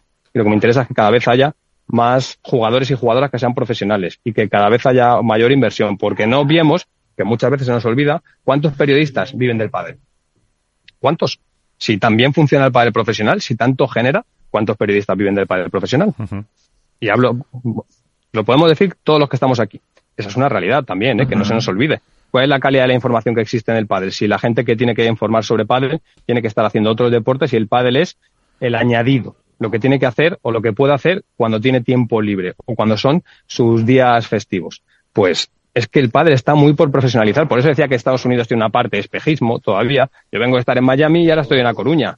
¿Cuál es la realidad? Pues ni Miami ni A Coruña es un término medio, ni Premier era toda la realidad del pádel, que lo es una parte, ni resulta que A Coruña es toda la realidad del pádel. No, está navegando todavía entre ellos, pero no se puede querer jugar en Italia, en México, eh, semana sí semana también, porque hay mucha gente que no se lo puede, que no se lo puede sufragar y, y necesitamos que salgan coellos, que no se nos olviden, ¿eh? que, que salgan tapias, que salgan Usteros, Alonsos y, y compañía. Y estas iniciativas, pues yo creo que lo que tendrían que estar es eh, auspiciadas por los organismos nacionales y supranacionales. Mm. Hombre, ya, ya te digo una cosa. Yo creo que, que esto de última, yo me quedo con una cosa que has dicho tú, Alberto, y lo de aceptar la autocrítica me parece genial, porque en el mundo del padre siempre se ha vivido un- como una especie de caparazón, ¿no? A, a efectos de las críticas. Yo te podría decir si por cada mensaje de un jugador mm, que he recibido estas últimas tres semanas preguntándome por UPT y cosas de UPT me hubieran dado cinco euros, eh, me podía ir, me podía haber ido ya de vacaciones, ¿eh? Eh, entonces, por eso te digo que también Merecidas. No, no, gracias. Acepto también, me refiero a lo de, la- lo de la mala comunicación, me parece también, dentro de la peor comunicación posible de la historia, también me parece, puedes, puedes mirarlo de la parte positiva, ¿no? Un buen aspecto de marketing, dice, lo hemos hecho tan mal que estamos teniendo buenos resultados. Imaginaros el día que hagamos la buena comunicación, el resultado que vamos a tener. Y bueno, por pero, otra parte, pero, pero, Iván, pero es que está bien, quiero decir, tú y Claro, Carles claro, habéis eh. hecho una gran labor quedando, eh, haciéndoos eco de un, del lanzamiento de un circuito que no te- que teníamos alguna información, pero que tampoco sabíamos muy bien, y habéis hecho vuestro trabajo bien, pero está muy bien que te coja la, per- la persona, la responsable, y diga, mira, la campaña de comunicación que hemos hecho para lanzar esto ha sido nefasta. no, no, no, que yo porque estoy, lo yo normal- estoy- te doy la razón, eh, Carlos. Sí, y también, razón, también, se refería, también se refería eh, eh, la comunicación hacia los jugadores. Porque, Claro, claro. los jugadores han recibido un dossier, que el mismo que recibí yo. Y el mismo que recibí yo a efectos generales, eh, algunos jugadores no lo tenían. Entonces de ahí yo saqué esa información. Que ha sido la peor comunicación por parte de ellos también. Que yo me siento orgulloso del trabajo que he hecho, pues también. Pero Bueno, que pero, también... pero- pero es que Iván, yo, yo- creo que no, no, no hay que enfocarlo así porque no creo que iba tanto, no va no, seguro. no, no, que a- yo no, sé no, que no. no va- que no, no, no, no, no. Eh, estoy, no, no, no, lo, no lo enfoquéis por ahí. Yo me enfoco en el sentido de que, de que la comunicación siempre es mejorable, pero a lo que voy es a la autocrítica, no iba al mero, mero hecho de la comunicación, sino a la autocrítica que tú has dicho, que ellos eh, han recibido mucho feedback también de, de nuestro, por mi parte y por Carles, de gente que preguntaba, oye Iván, que tú sabes de esto, ¿cómo va? ¿Quién es el director deportivo? ¿Qué pasa con los cuadros? ¿Qué tal? No sé qué. Entonces, ellos también se han ido retroalimentando que otros circuitos ni se, se le ocurría contar con alguien para decir, oye, este tío me está diciendo, a mí de gente, muchísimos jugadores me han dicho, oye, ¿quién es el director deportivo de UPT? Pero Iván, Iván tal, tú, tú que, tú que vives en el día a día del PAD, como lo vivimos el resto, eh, ¿cuál era la política de comunicación de World Padel Tour en 2018 y cuál fue en 2023? No tenían nada que ver. 2018 era una política de comunicación completamente cerrada, sectaria en muchos casos, y en 2023 era aperturista, amable, Sí. a más no poder y todos Sí. sumábamos. ¿Cuál fue la política de comunicación de Premier Padel en 2022? que era amable, abierta, inclusiva, invitaciones de por medio y en 2023, que ha sido bastante más Cerrada. poco transparente, bastante más cerrada y donde ya no caemos todos. Bueno, pues si alguien de primeras eh, hace autocrítica, acepta la crítica y lo mantiene en el tiempo, que es donde hay que Genial. realmente valorar, valorar Genial. dónde está eh, el proyecto, es que Ultimate Padel Tour yo creo que en cierta medida se le va a valorar aquí en La Coruña esta semana, pero donde se le va a valorar es en septiembre y en diciembre. Correcto, correcto, que sí, que estoy totalmente de acuerdo. Y luego, por ejemplo, me gusta muchísimo eh, eh, lo que hemos comentado, a lo mejor, que, que han aprendido a lo mejor de los errores, ¿no? Que estabas hablando, Alberto y Álvaro. Han visto eh, lo que ha dicho Ana, ¿no? Quieren hablar con los jugadores, quieren ver qué es lo que necesitan y creo que también han podido coger eh, pues lo mejor de APU, de i1 Paddle, lo mejor de Premier, lo mejor de World Padel Tour y están haciendo un nuevo formato que cuida a los jugadores, que cuida a los entrenadores, que cuida la comunicación, que también lo que tú dices, ¿no? El pádel va evolucionando aprendiendo de los errores del pasado. Entonces yo, Yo, creo te que digo, Iván, que desde que he llegado aquí a Coruña esta mañana, cinco personas me han dicho, estamos cometiendo muchos errores, eh, a partir de aquí Claro. tenemos que ir mejorando. Y Claro. te puedo asegurar que cuando he estado en otros circuitos o en No- otras pruebas, independientemente dicho que sea parte, no te han dicho nada, eh, claro. eso no lo comen la política interna. Vale, pero eso es bueno, que tengan feedback con vosotros, que, tengan feedback contigo como comentarista, que tengan feedback con nosotros como comunicadores o medios de comunicación, que tengan feedback con, con, Claro. con- que vayan preguntando, que eso es lo bueno de, de este, de este Ultimate Padel Tour, que pregunten a la gente qué hay que mejorar, porque otros circuitos lanzaban algo para mejorar, igual se pegaban el castañazo padre o pegaban un pelotazo, pero iban al tuntún. Aquí por lo menos van por una base. Iván, o era interesado. Correcto, correcto. Y aquí que, a lo mejor es un poco al final las lecturas se hacen mejor en el medio plazo que en el corto y yo que he defendido a ultranza muchos modelos para empezar el de World del Tour al principio que yo era eh, bastante defensor de World del Tour y lo he sido hasta el final he sido también defen- defensor de Premier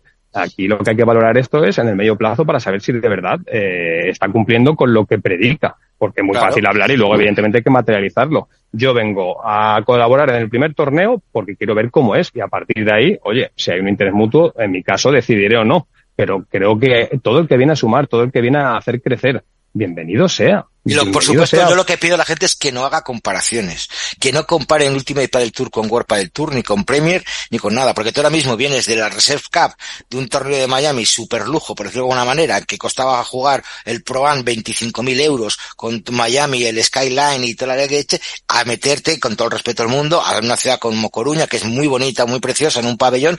Lo que no podemos hacer es comparar, y no te lo digo a ti, obviamente que sé que tú no lo vas a hacer, porque tú valoras absolutamente todo lo que se hace, sino yo se lo pido al público, ¿no? Que, que no comparen este circuito con otros, sino que lo vean con ojos limpios, ojos nuevos, y que luego a medio, a medio largo plazo, pues podamos opinar todos con, con mayor idea, ¿no? y, y que todo, y que todo son los diferentes primas de la propia realidad. A mí el domingo, o el sábado, perdón, me estaban llevando a las finales de Reserve Cup en yate. Y evidentemente. Eso pues, te lo podías es- guardar, ¿eh?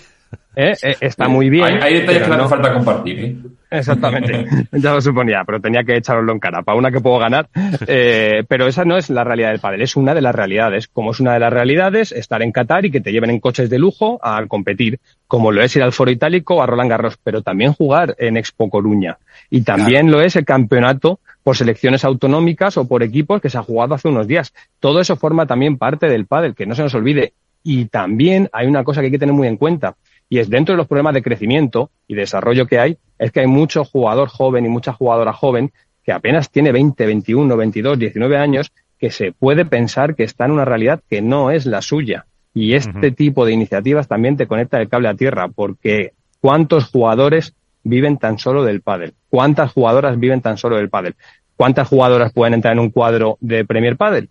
¿Qué pasa con las jóvenes que están intentando entrar? Ya hay jugadoras, a mí me lo han contado los últimos días, que están pagando por poder acceder a cuadro, porque no les dan los puntos y pagan a otras jugadoras para poder jugar. Y esa es una realidad que, entre comillas, con la que se había acabado. Pero el pádel no puede ser de nuevo un deporte elitista, porque si algo se hacía gala, o por lo menos era algo que yo mantenía eh, como una de las banderas que creía que se tenían que aportar desde Premier, era que Premier Padel había llegado para democratizar el profesionalismo del pádel y para que cada vez hubiera más jugadores y jugadoras profesionales, porque el deporte necesita historia, necesita narrativa, necesita nacionalidades nuevas, necesita que una persona de Serbia se siente a ver porque hay tres jugadores serbios, a que una persona de México igual. Si cada vez es más exclusivo y es más restrictivo, no va a crecer. Y esto de Ultimate Padel Tour no tiene que entrar en conflicto con Premier Padel. Quien lo entienda así, el problema es suyo. Esto es otra cosa y esto tiene que alimentar en cierta medida Premier Padel.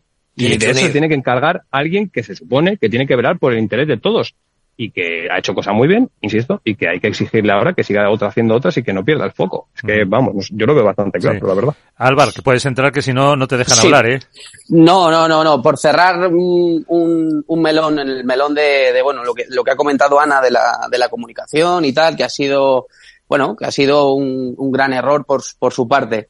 Mm, yo me pongo a pensarlo y creo que no le falta razón en el sentido de que, eh, ¿os acordáis cuando pasó todo lo de la Superliga y Florentino se fue a anunciarlo al chiringuito y tal, y se le echó en cara que no había habido una gran comunicación para un proyecto de esa envergadura, en plan, ¿no? que salieran todos los presidentes en el Duomo de Milán dando una rueda de prensa y diciendo esto es nuestro proyecto y tal, y, y queremos hacer esto. Pues yo creo que a menor escala, obviamente, a Ultimate le ha pasado lo mismo. En mi caso, por ejemplo, eh, trabajo en la cadena COPE, radio líder de, en deportes de este país, trabajo en Gol Televisión y trabajo en Relevo, tres medios muy importantes. A mí nadie, nadie de Ultimate Paddle Team me ha llamado, me ha dicho, Álvaro, oye, somos estos, tenemos este proyecto, queremos hacer esto. Oye, vamos a organizar una rueda de prensa para hacer una presentación y que nos conozcáis. Oye, vamos a hacer un briefing con prensa para que mm, eh, eh, os enseñemos el proyecto y nos digáis, esto es lo que, lo que tenemos pensado. No lo ha habido. No lo ha habido. Y tú, cuando quieres hacer un proyecto deportivo a gran escala, tienes que tener a los medios contigo. Y si no tienes a los medios contigo, al final hacer una comunicación interna con tus propias redes sociales cuando las acabas de abrir con 600 seguidores es muy, muy difícil es muy difícil. Entonces creo que efectivamente estoy con ella, que, que la, la comunicación ha sido horrible horrible. O sea, mm, creo que, que, que, vamos, que se pueden mejorar y me consta que la van a mejorar y que están trabajando en ello. Pues, eh, Alberto, que usted no lo narre bien y que y que lo pases eh, muy bien y ya nos contarás la semana que pues viene qué impresión te ha dejado te ha dejado ese Ultimate de, de La Coruña. Y no como mucho pulpo, Alberto. Me, tomaré unas tamburiñas a vuestra No, no, no, Alberto, eso te, iba a decir, eso te iba a decir. Nos tomaremos algo tú y yo y otro otro periodista que va a estar allí, que le conoces tú, Carles de Padel 20, que estaré, que también me han dicho que, que va para allá. Habrá que hacer una pequeña comedita el viernes o, el sábado y, y, hacemos unas fotos y las subimos al grupo de WhatsApp. Menudo peligro. Muchas gracias. Gracias, Alberto. Un abrazo. Bueno, pues enseguida eh, entramos en, en otro tema. Brevemente, de lo que es competición de parejas. Eh, Álvaro, Álvaro, Iván, eh, ¿algún comentario más? Porque la semana pasada hablábamos de ese cambio de, de Marta y Yema eh, y parece que ya se han conformado un poco las, las eh, que, bueno, las, que, las caídas que ha provocado más bien esa ruptura. Eh, ¿Cómo veis, por ejemplo, la de eh, Marta con Vero Vilseda? Bueno, pues yo te voy a decir una cosa, Miguel. Marta y Vero Virseda no es la primera vez que juegan juntos. Y ahí Álvaro me va a dar la razón. Han jugado muchas veces en la Federación Madrileña de Pádel, han jugado muchas veces en equipos de Madrid y no es eh, tan no son tan desconocidas la una con la otra a la hora de jugar. Eh, como ese es el problema, por ejemplo, que pueda tener Gemma Triay con, con la joven, ¿cómo se llama? Claudia Fernández. Claudia Fernández, sí. ese, ese, ese, problema sí que le va a tener eh, Gemma y, y, Claudia, no así Vero y, y, Marta, que han jugado muchas veces. La verdad que Vero Dulceda siempre ha sido, como digo yo, y a mí me ha encantado siempre una de las grandes tapadas del pádel, ¿no? Una jugadora muy profesional, muy potente, con un juego muy, muy agresivo que a Marta también la puede venir bien y que creo que, que van a empastar, van a empastar bien y lo único, a mí me, me, me, chirría mucho el, el, tema de las dos últimas entrevistas que oía Gemma Triay en, en Marca y en Radio Marca diciendo que con Marta Ortega van a ir como auténticas profesionales a ganar el torneo de Riyadh y que ahora no están entrenando juntas, pero entrenarán solo una semana antes de Riyadh. Yo creo que ahí mmm, está rota la relación. Yo creo que Hombre, sí, pero a ver, eh, está en juego puntos, está sí, en juego pero, dinero. Pero, ya, bueno, mira, ¿qué quieres que te diga, Miguel? Eh, está en juego punto, está en juego dinero, pero a mí me has hecho una putada de tres pares de cojones y paso de ir a comer contigo. Si como contigo, te intento tirar el vaso de agua encima del traje. O sea, ¿Y qué van a hacer? ¿No, no, van, ¿No van a ir al torneo? Sí, sí, claro, no te digo que no vayan a ir, Pues ya pero está. que, que Pues- igual no lo compiten al 100% también, a lo mejor. Bueno, o, o tú suponte que mm, da la casualidad Igual es en las ganan. das y ganan, ¿no? Ya, bueno, sí. Imagínate. Y, y si a mí me, A ver, yo- yo si, yo me echase, veo- si yo me echase colonia, igual hasta me crece el pelo. Nah, vamos, Yo- vamos a ser pues que veo, voy a empezar a probar. Más, más allá de estos cambios es el hecho de que tanto la una como la otra, como alguna otra que ha cambiado en el último momento, eh, sea capaz de mantener el proyecto. Es decir, ahora mismo Gemma con Claudia eh, en ranking ha bajado, eso es obvio, y no está para hacer mm, finales y no te digo, no sé si semifinales. Y Marta Ortega con Vero Virsieda, yo creo que lo mismo. O sea, creo que ahora mismo el techo de ambas parejas a día de hoy sería quizá cuartos de final. Claro, dos jugadoras, eh, sobre todo Gemma, acostumbradas a ganar y a por lo menos estar el fin de semana, a ver cómo digieren eso, si la pareja no rinde desde el minuto uno, porque sobre todo la de Gemma yo creo incluso más, está obligada a rendir desde el minuto uno y a llegar a esos fines de semana y a meterse entre las cuatro o cinco mejores. Con lo cual habrá que ver eh, cuánta paciencia tienen en el proyecto y sobre todo cuánta presión es capaz en el caso de, porque Vero ya es más veterana eh, y sabrá aguantar más la presión, pero a ver cuánto, cómo es capaz de aguantar Claudia Fernández, una chica muy joven, que es verdad que ya ha competido contra los mejores y ya lleva varias temporadas en la élite, pero cómo es capaz de gestionar esa presión en un equipo que tiene que pelear por los títulos. Álvaro.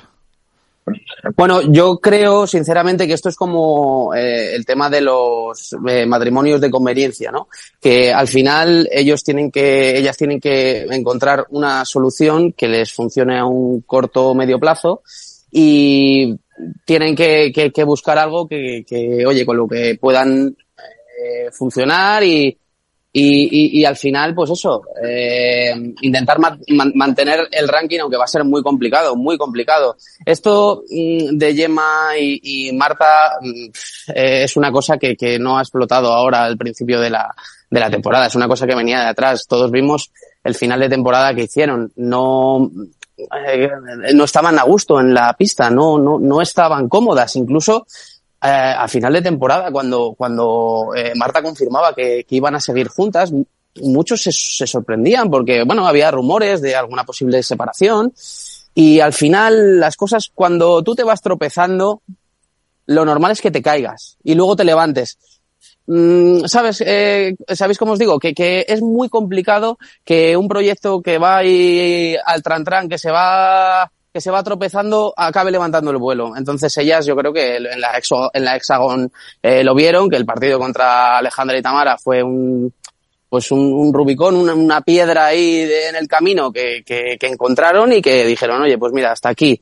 Ahora, ¿qué hacemos? Pues mira, eh, Gemma parece que ya había hablado con Claudia antes y lo de Marta Ibero, pues creo que es una cosa mm, más espontánea, pero, pero bueno, vamos a ver qué tal sale. Yo, sinceramente, pienso que, que es un cambio para mal para ambas jugadoras. Es como lo que pasaba con LeBron y Galán al, al final de la temporada pasada. Los dos sabían que si, separaban, si, se, se- si se separaban iban a, a- a tener peores parejas. Y, y creo que al final eso lo pusieron en una balanza y tiraron para adelante como pareja. ¿Qué pasará en el futuro? Pues quién sabe. Pues el eh, futuro mm, puede pasar por eh, un proyecto como eh, el que están eh, montando ahora mismo la Paquito Academy. Eh, no sé si presentarle como su director, Ramiro Choya. ¿Qué tal? Ramiro, un placer. Hola Miguel, ¿cuánto tiempo? El placer es mío. ¿Cómo Eso estás? es, eh, la última vez, bueno, nos vimos por aquí en Madrid en alguna presentación, pero las últimas veces hablábamos eh, cuando estabas por eh, Qatar eh, y otra vez eh, vuelta a, a España, eh, supongo que contento. Sí, la verdad es que sí. Estoy muy agradecido a, a mi tiempo en Qatar. Solo tengo palabras buenas hacia ellos. Me han tratado con, con mucho respeto. Me ha servido además pues para aprender algo de inglés.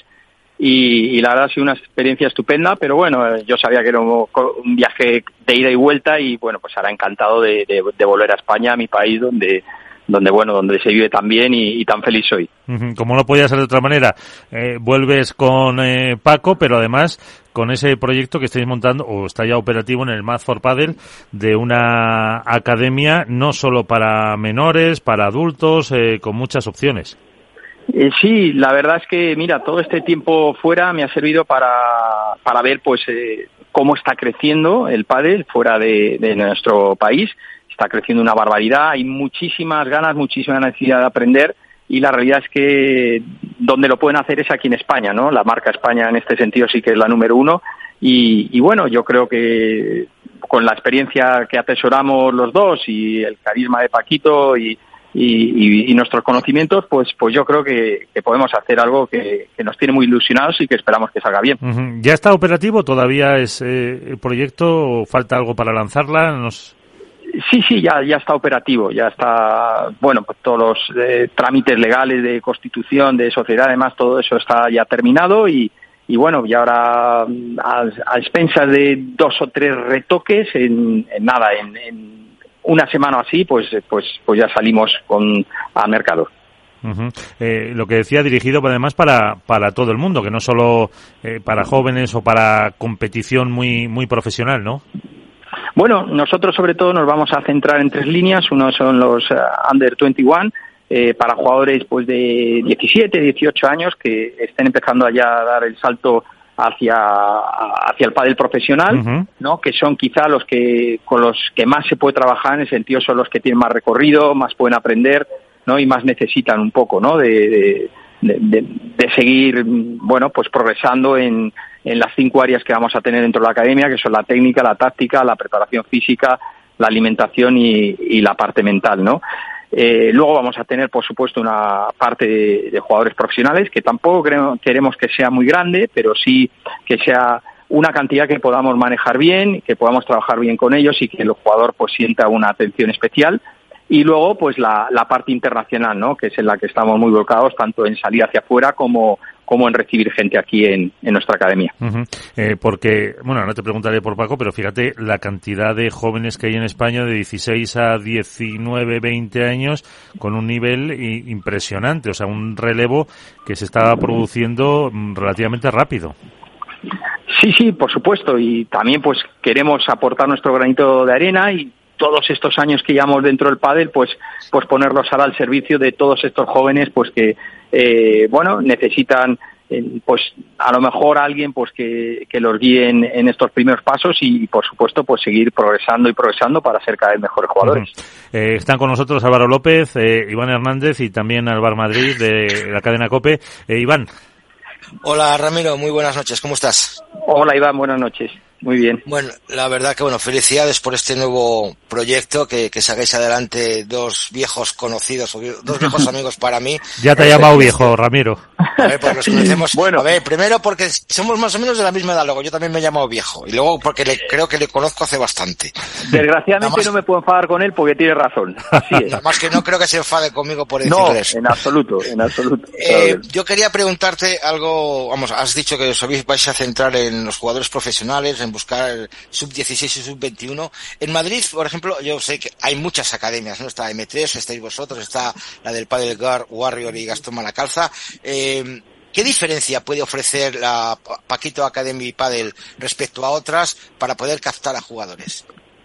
Bueno, yo es cierto lo que dices, hay un montón de academias ahora mismo eh, a las cuales pues eh, trabajan todas muy bien y bueno, pues eh, están siendo un poco el semillero de, de, todos estos grandes jugadores, ¿no?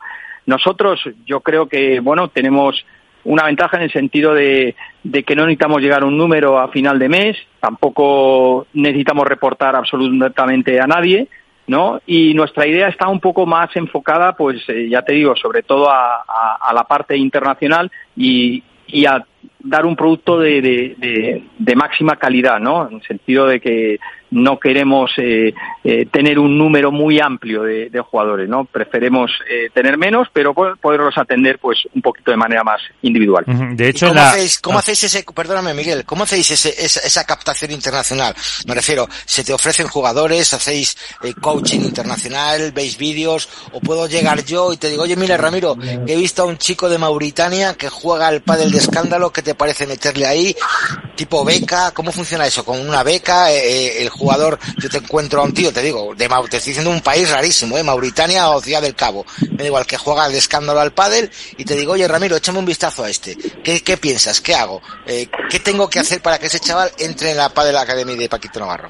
Bueno, pues por supuesto ponerte en contacto con nosotros bueno, vía el medio que quieras, puede ser WhatsApp, redes sociales, eh, llamada telefónica y demás. Y luego, bueno, pues por supuesto, eh, si, el, si el jugador en sí pues merece la pena. Tenemos unas, una, la posibilidad de utilizar unas becas que nos ha ofrecido Bullpadel y, y, por supuesto, pues, pues empezaríamos a trabajar con él. Con respecto al sistema de captación, eh, la verdad es que ahora mismo vivimos en un mundo absolutamente global y desde que no hemos lanzado esto, pues te puedo asegurar que nos han llamado sin exagerarte, pues de 20, 25 países, o bien para ofrecernos jugadores, o bien para que vayamos nosotros a formar, en fin, incluso preguntándonos por la posibilidad de tener alguna Paquito Navarro Academy fuera de España. Eh, es decir, estamos desbordados y ahora tenemos que organizar un poquito todo para ver cómo le vamos dando salida a, a, todo lo que, lo que nos está surgiendo. Me alegro, me alegro muchísimo por ello, eh, Ramiro, de verdad. Gracias, Iván.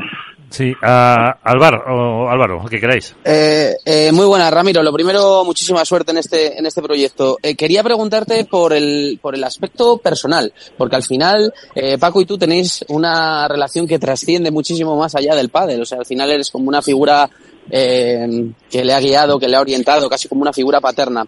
Entonces, a nivel personal, ¿qué supone para ti iniciar un proyecto con, con Paco?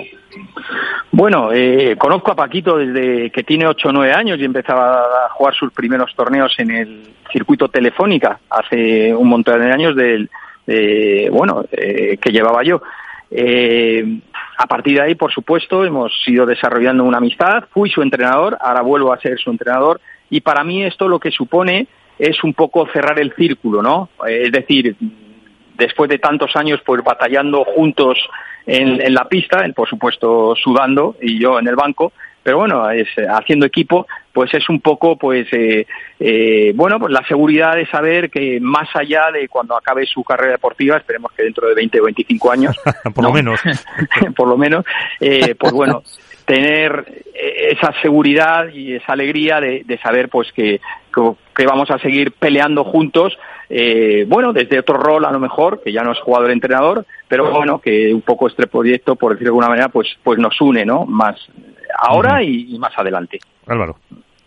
Muy buenas, Ramiro, ¿qué tal? ¿Cómo vamos? Hola Álvaro, ¿qué tal? ¿Cómo estás? Nada, mira, yo te quería hacer una pregunta eh, un poco en relación a lo que te ha, lo que te ha comentado Iván. Eh, bueno, estamos viendo lógicamente el crecimiento de, de academias eh, en Madrid y, bueno, por fuera. con tu experiencia, ¿tú crees que hoy en día se está un poco perdiendo, digamos, ese entrenamiento más individualizado, por decirlo de alguna manera, en la que el jugador eh, va a entrenar con su entrenador, tiene el fisio en otro lado, tiene eh, el, la parte física en otro, tiene la nutrición en otro, y se está un poco globalizando con el surgimiento de estas academias que, digamos, le da un le da todos los servicios a, al jugador y que al final así se puede trabajar más en equipo. Eso por un lado, y luego si crees que es, no te digo si mejor o peor, pero bueno, un poco eh, más adecuado para la evolución que está teniendo el padre el trabajar varios jugadores a la vez eh, en un mismo sitio. Bueno, eh, yo creo que se puede compaginar las dos cosas, ¿no? O sea, yo creo que las academias ahora mismo, como dices tú, están dando servicios multifuncionales de, donde puedes hacer absolutamente, eh, te ofrecen la posibilidad de tener todo dentro de la academia, el preparador físico, el nutricionista, el fisio, eh, pero al mismo tiempo creo que eso eh, no tiene por qué no combinarse con, con un trabajo individual. El jugador pasa por, distante, por diferentes etapas a lo largo de su vida deportiva e incluso por diferentes momentos del año, ¿no? No es lo mismo una pretemporada en enero y en febrero con, no sé, con una época ya de absolutamente competitiva como puede ser un mes de, de mayo que, que, de cuatro semanas tienes tres semanas torneo, ¿no? Eh, eso sí, el jugador y los responsables de la academia tienen que adecuar eh, ese entrenamiento al jugador por la edad que tenga o el momento de su carrera que esté y al momento de la temporada en que esté, ¿no? Eh, entonces yo creo que que bueno, que se puede combinar todo con una buena planificación. Uh -huh. eh, hoy no tenemos mucho tiempo, todavía te robaremos. ¿Cómo está Paco? ¿Cómo está entrenando? ¿Cómo lo ves para este año? Pues bueno, él está, está muy bien, está de tiros está fantástico, exactamente como cuando ganó el máster. En la parte física, bueno, todavía nos queda un, un poquito de ajuste, pero es normal y, tenemos dos semanas, dos semanas y media hasta, hasta el primer torneo, con lo cual yo espero que llegue al 100%. Y bueno, ya hemos hecho algún entrenamiento con Sanio y demás y, y, y de hecho esta semana vamos a bajar nosotros a Alicante a, a, seguir un poco puliendo la pareja, aunque ellos tienen mucha memoria y, y juegan de manera muy fluida porque tiene una, una gran ventaja, que es que tiene, entienden el pádel de, de, la misma manera, lo cual eso pues eh, ayuda muchísimo ¿no? a la hora de, de plantear los partidos. ¿Cuántos torneos firmas? Eh, a, a, ver. Eh, Digo de ganar, me refiero. Esa pregunta es muy ambigua. ¿Cuántos torneos firma? ¿Cómo? Como, como ganadores. Ah, como ganadores. Bueno, eh, yo creo que en este momento de sus carreras es otra de las ventajas. Quizá en otras épocas de su vida han sentido un poco la presión de, de, ser números uno y demás y tal. Los dos ya lo han sido. Entonces ahora mismo yo creo que no hablamos nada de eso porque no es bueno. Y de verdad, lo digo de verdad. Yo creo que se trata de que lleguen muy bien físicamente a los torneos, que lleguen limpios de mente eh, y entonces a partir de ahí, pues cuando la pista encaje y el cuadro sea bueno, eh, pues bueno, yo creo que, que, van a estar muy arriba y, y, van a pelear muchas veces por, por estar en lo más alto. Eh, Ramiro, una cosita respecto a esta, esta pareja. Hemos visto que es la, la versión Paquito Saño 2.0. Imagino que habrás eh, visto a lo mejor partidos de la otra época. Eh, ¿Qué cambios, qué mejorarías de la última relación, independientemente de lo que se dice la gente, ¿no? Los redes, las redes sociales, lo que tú mismo has dicho, la cabeza, la mente, las caritas, esas caritas, Juan, esas caritas. Eh, ¿Qué cambiarías en esta segunda versión de Paquito y Sancho? Bueno, yo creo que ahora mismo son mucho, son mejores jugadores que, que, en su primera versión del 2016 y 2017, ¿no? Saben hacer más cosas y entienden, entienden mejor el pádel que antes, ¿no? También yo creo que ahora mismo tienen una, una madurez que, te la va dando pues la vida y la edad y demás, y yo creo pues que pues que estamos mucho más preparados para, para bueno, afrontar una temporada con, con todo lo que eso lleva. Ramiro Choya, eh, muchísimas gracias por estar con nosotros. Otro día te molestamos eh, más tiempo. Eh, que te vaya muy bien, tanto con la pareja como con la academia. Estamos en contacto. Un abrazo muy fuerte, amigo. Eh, Miguel, otro abrazo muy fuerte para ti y, y para Iván y, y, los dos Álvaros. Perfecto. Pues eh, Álvaro, eh, Iván, Álvaro, muchísimas gracias por estar con nosotros eh, una semana más. Eh, Álvaro, espero que algún día repitas cuando quieras. Aquí tienes tu casa Nada. también. Cuando tú me llames, aquí estaré Sí, siempre. pero, para pero písales más que si no, no te dejan hablar, ¿eh? Escucha, Tienes que cuando hablan los que saben, cuando hablan los que saben, uno hay que callar y escuchar, es así. Bueno, Eso pues pasa por no tener la cámara. Si tuviera la cámara, levantaba la mano y sabemos que quería entrar. Si no, a callar. bueno, Fuerte abrazo a todos, chicos. un abrazo, gracias, adiós. Un placer y feliz día de la radio. compañeros. Eso es, feliz día de la radio. a todos. Di que sí. Adiós. Un abrazo a Igualmente. todos. Adiós. Chao, hasta luego.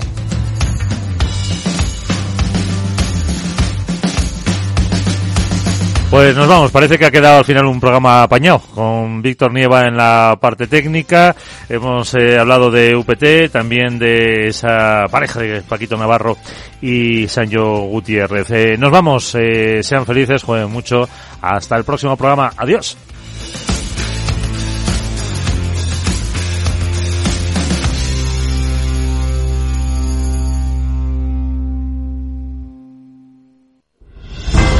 Si quieres estabilidad en el empleo, poder conciliar tu vida laboral y asegurarte una pensión para cuando te jubiles, debes escuchar Empleo Público. Todo lo relativo a las oposiciones, convocatorias, consejos para preparar las pruebas y la opinión de expertos de las administraciones públicas y de la formación. Los miércoles a la una y media de la tarde en Capital Radio tienes una cita con Empleo Público, con José Joaquín Flechoso. Industria, seguridad, tecnología, aeronáutica, innovación, empleo de calidad, defensa. Hablemos de defensa y seguridad, el primer programa de radio que da voz a la industria nacional de defensa. Los miércoles a partir de las tres y media de la tarde, hablemos de defensa y seguridad con Laura Blanco, de la mano de IDS.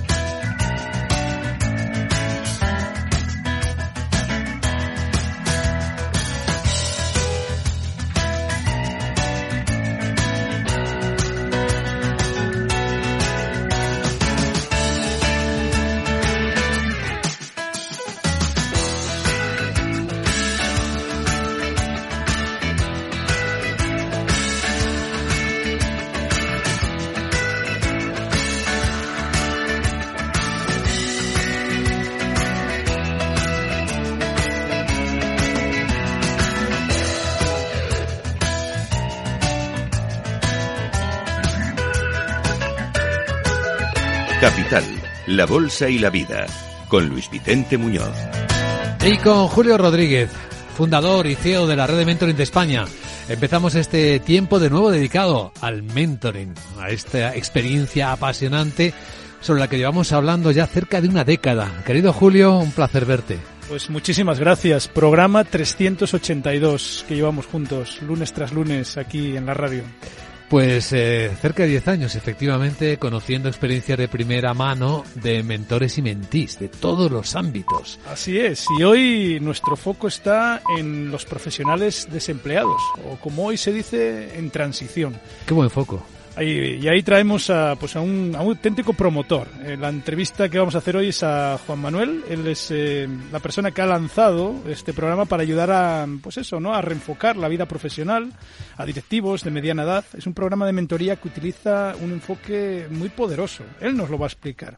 Así que presento brevemente a, a Juan Manuel Martín Menéndez. Él es ingeniero de telecomunicaciones y bueno, parte de su vida la dedicó al mundo tecnológico y hoy en día pues se dedica a eso, ¿no? ayudar a personas en transición laboral. Asesor de startups, mentor de emprendedores en universidades, en la Camilo José Cela, en la Politécnica de Madrid. Bienvenido, Juan Manuel. Pues eh, muchísimas gracias, Luis Vicente, Julio. Eh, muchas gracias por la invitación. ¿Cómo te defines personal y profesionalmente? Pues eh, eh, eh, personalmente me defino como una persona con bastante inquietud y curiosidad. eso se demuestra un poco en, mi trayectoria profesional. Y profesionalmente, pues he, hecho diferentes cosas a lo largo de mi vida. A día de hoy me defino como consultor empresarial y como mentor. Ambas cosas muy importantes para mí. ¿En tu tarjeta ponen las dos? ¿O lo de mentor no se suele poner? lo de mentor no se suele poner, pero en el espíritu lo llevo grabado. Desde hace siete años mentorizas a emprendedores en la Universidad Camilo José Cela, un programa muy conocido aquí por nosotros, ¿verdad, Luis? Y, también en la Politécnica de Madrid. ¿Cómo es esa experiencia de mentorizar a emprendedores? Pues eh, es fantástica. Es fantástica porque entras en contacto eh, con el mundo de la innovación, con ideas nuevas y en el, el hecho de que sean universidades, pues con energía joven y con unas enormes ganas. Tenemos muchísimo talento. Eh, yo es algo que que, valoro cada vez más y, talento que va a crear y está creando pues disrupciones, propuestas de valor, eh, riqueza. Es fantástico. Creo que eh, es una de las cosas más enriquecedoras que he hecho. Eh, yo creo que el, el, mentor enriquece de alguna manera porque transmite experiencia a los, a los mentorizados, pero el mentor también se enriquece con, con, lo, que, lo que va viendo y con la ayuda que va prestando a los mentorizados. Es una elección, entendemos, porque se puede mentorizar en muchos ámbitos profesionales y has elegido el mundo de los emprendedores. He elegido el mundo de los emprendedores porque me es natural. Eh, eh, yo vengo de, un ámbito técnico como ingeniero de telecomunicación, entonces ahora mismo estamos en esta revolución tecnológica donde el emprendimiento, por lo menos donde yo mentorizo en, en, en la Camilo José Cela y en la Politécnica, pues es un emprendimiento técnico, un emprendimiento tecnológico, digital, y entonces pues ha sido como un volver después de un tiempo eh, en el que estuve muy relacionado con los recursos humanos, un volver al mundo de la tecnología, pero desde otro lugar. Y luego el emprendimiento, pues también me, viene un poco por los genes. Eh, eh, mi padre fue empresario y desde bien joven yo tuve esa vena emprendedora y he hecho diferentes cosas, con lo cual ha sido un poco unirlo todo. Sí, mm, profesionales en, proceso de transición, además profesionales de, mediana edad, emprendimiento. ¿Cómo combina esto? Bueno, ahora mismo estamos viviendo realmente una transición en nuestra economía, en nuestra sociedad, y hay muchas personas de mediana edad que se están quedando sin trabajo. Esto, pues, eh, lo vemos en las propias estadísticas. Entonces, eh, eh al final eh, estas personas tienen que buscar relanzar sus vidas profesionales y eh, hay diferentes vías. Eh, normalmente lo que se suele hacer es que utilizan lo que yo llamo un abordaje monofocal en el que sales de la empresa en la que estabas trabajando y empiezas a buscar un trabajo similar, básicamente porque es ahí donde está tu experiencia y es lo que conoces.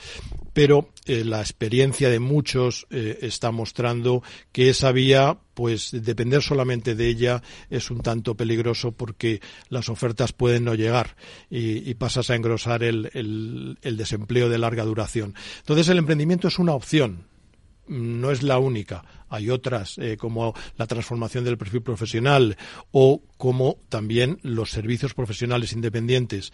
Eh, pero es importante que estas personas pues adopten lo que yo llamo un abordaje multifocal en el que tienes diferentes opciones que exploras y además opciones que ponen en valor tu experiencia eh, y, tus años, a diferencia pues de eh, buscar un trabajo similar al que tenías, donde probablemente la experiencia se convierte, no la experiencia, los años se convierten en un hándicap. Esto es muy interesante ¿eh? porque se ha demostrado y lo vemos cada día que el desempleo es uno de los grandes motores del emprendimiento, porque tendemos a pensar en emprendedores como jóvenes estudiantes, pero ¿qué dicen los datos? Pues el segmento de edad donde hay más emprendedores es entre 35 y 44 años, el 26%. Pero es que de 55 a 64 años están otro 22% de los emprendedores. Y esto hay que tenerlo muy en cuenta, ¿no? Sí, bueno, e, e, es una salida muy obvia porque igual que estamos en unos momentos en los que para el empleo y especialmente para el empleo senior eh, pues el, el, panorama está un poco complicado, pero estamos también en la economía de la innovación y en esta economía de la innovación que eh, de alguna manera está ávida de lo nuevo y donde la competitividad eh, se basa en traer cosas nuevas al mercado, pues ahí tenemos todo un mundo en el que podemos crear propuestas de valor nuevas, en el que podemos realmente lo que yo llamo poner el destino en nuestras manos o nuestro destino en nuestras manos y emprender algo y ponerlo en el mercado en lugar de esperar a que nos llamen. Pero ya te digo, eh, Luis Vicente, que es una opción. Hay personas para las cuales el emprendimiento pues no es lo que más les llama. Entonces, hay otras opciones. Ahí voy. Eh, dos preguntas. Una, ¿A qué llamamos mediana edad? Mediana edad para mí eh, son personas de 45 años a 65 años. más o menos. Aclarado. Estoy en la mediana edad. Enhorabuena. Y la otra cosa es, em, vamos a ver, una persona que lleva 20, 30 años trabajando por cuenta ajena, emprender eh, implica un cambio mental brutal. Eh, es fácil eso. Bueno, eh, hay personas para las cuales es fácil, porque emprender no deja de ser trabajar y, trabajar lo único que no tienes el sueldo todos los meses. Luego también implica el hecho de que eh, tienes que levantar un negocio, hay una parte de eh, una parte un poco comercial, eh, digamos que, que, es muy importante. Pero eso ese cambio yo estoy viendo una y otra vez en personas que lo hacen y que además les sirve para revitalizar, de alguna manera, revitalizarse profesionalmente. Igual habían caído en una cierta monotonía en su trabajo anterior y al emprender empiezan a coger una nueva ilusión. Yo te preguntaría por tu experiencia, Juan Manuel, en este mentoring para emprendedores, para desempleados y emprendedores, ¿dónde observas que están los principales motores para el cambio y lo contrario, los principales obstáculos. Bueno, los principales motores, eh, y nos centramos ya en estas personas de, la mediana edad, eh, es de alguna manera el que necesitan volver a trabajar y eh, la necesidad pues hace que empieces a buscar diferentes vías. Yo he hablado con personas que me han dicho es que no sé por dónde tirar bueno, pues eh, ahí hay diferentes vías que tú puedes plantear. Entonces, ese es un motor para el cambio fundamental. Yo creo que además, eh, incluso en la propia evolución del ser humano, en la propia evolución nuestra como, como personas, es eh, las condiciones del entorno que nos ponen retos por delante, nos obligan a cambiar y a evolucionar. Y luego, el principal obstáculo normalmente suele ser eh, la mentalidad. Eh, estamos muy dentro de nuestro propio marco mental que pertenece a cómo han sido las cosas hasta ahora y es necesario pues flexibilizar un poco nuestra visión, abrirnos, ver opciones nuevas y diferentes, salir del círculo de comodidad. Eso es importante. Yo estoy plenamente de acuerdo contigo. O sea, el mandar currículums, esto es una estrategia, pero hay otra que es el ofrecer servicios. Hablas de mm, una estrategia monofocal eh, y dices que esa ya no es la manera adecuada de aproximarse al, mundo laboral. Em, ¿Por qué? ¿A qué te refieres? Cierto. Eh, la estrategia monofocal la podríamos resumir en lo siguiente mm, he salido de la empresa en la que trabajaba y eh, me voy a buscar un trabajo similar al que tenía. porque es allí donde tengo mi experiencia. Y entonces empiezo a hacer lo que se suele hacer, es decir, preparo mi currículum, preparo mi LinkedIn, si es que lo tengo, empiezo a, hacer un poco de networking, a mover mi red de contactos, eh, es decir, lo habitual. Esa es la estrategia monofocal. Resultado de esta estrategia, pues que a un porcentaje elevadísimo de personas no les surge ninguna oportunidad. Eh, mandan eh, currículums a ofertas que van apareciendo, normalmente en LinkedIn, también en otros lugares, y no les llaman. Entonces, esa estrategia en los tiempos actuales eh, ya no funciona. Ha cambiado el paradigma